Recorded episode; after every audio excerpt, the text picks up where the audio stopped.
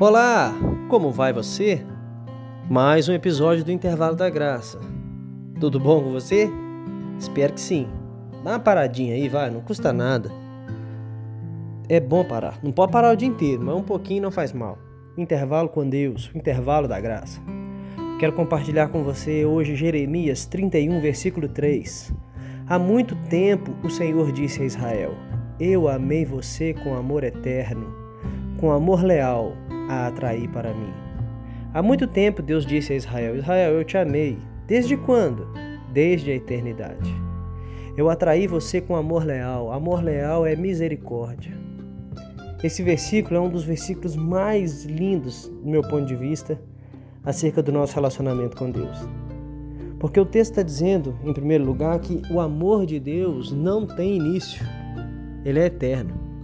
Deus decidiu nos amar antes mesmo de qualquer coisa que fizéssemos. Por isso, ele não depende necessariamente que eu faça alguma coisa para Deus me amar. Na eternidade, antes de tudo, definir a eternidade é um desafio, não é mesmo? Antes de tudo já tinha tudo, né?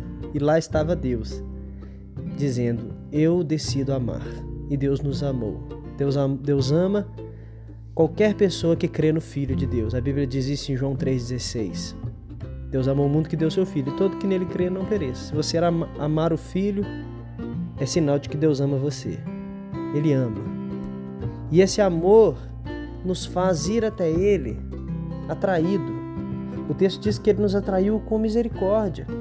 Então nós não merecíamos ser amados, mas desde a eternidade Ele decidiu nos amar. Mandou Jesus por isso. E agora nós ficamos fascinados com essa misericórdia e somos atraídos a Deus e respondemos: Senhor, o Senhor me amou, eu quero te amar também. Então eu queria que você pensasse sobre o amor eterno de Deus.